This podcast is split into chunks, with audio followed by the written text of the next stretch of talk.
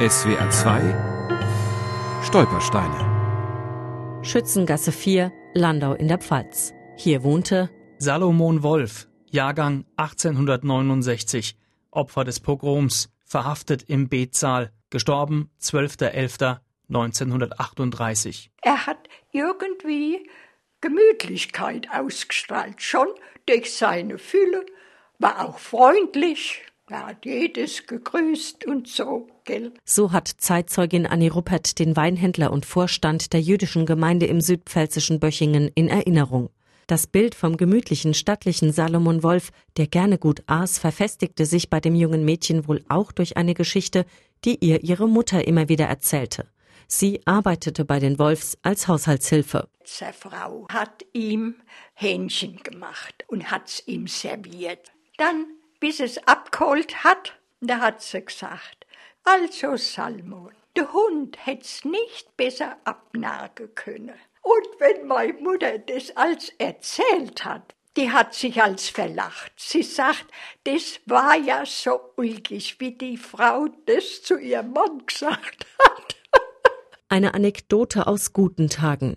Ab Mitte der 1930er Jahre wurde das Leben für die Juden in Böchingen und Umgebung immer schwieriger und gefährlicher.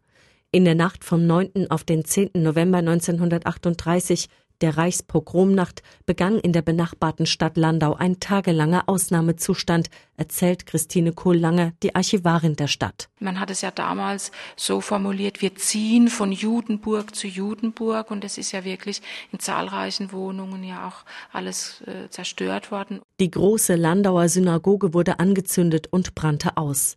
Am 10. November wurden alle jüdischen Haushaltsvorstände verhaftet. In Landau wie auch ein paar Kilometer weiter in Böchingen. Unter ihnen war auch Salomon Wolf. Man brachte die Männer zum Verhör in den jüdischen Betsaal in Landau. Was sich dort abgespielt hat, weiß niemand genau. Die Zeugenaussagen sind widersprüchlich. Zeitzeuge Siegfried Meyer, dessen Vater auch verhaftet wurde und im Betsaal eingesperrt war, erzählt: Der Salomon habe ich gehört, der hat einen Essarmer beim Hals genommen, der hat Wut gekriegt und dann den totschlagen. Aber genau weiß ich nicht, denn mein Vater hat mir nicht so viel erzählt. Salomon Wolf sei aus der Gruppe der jüdischen Männer herausgeholt und in einen anderen Raum gebracht worden. Ein jüdischer Zeuge gab 1948 zu Protokoll über den Tod von Salomon Wolf kann ich nur wiederholen, dass nach meiner festen Überzeugung Wolf totgeschlagen wurde. Anders ist gar nicht erklärlich, warum er so furchtbar geschrien und einen kolossal aufgedunsenen Kopf hatte. Mehrere ähnliche Aussagen deuten darauf hin, dass Salomon Wolf misshandelt wurde, sagt Archivarin Christine Kohlanger. Doch ob er tatsächlich totgeschlagen wurde oder auf die Misshandlungen hin einen Herzinfarkt erlitt, wird man nie eindeutig sagen können. Keiner der jüdischen Mitgefangenen habe das Geschehen mit eigenen Augen gesehen.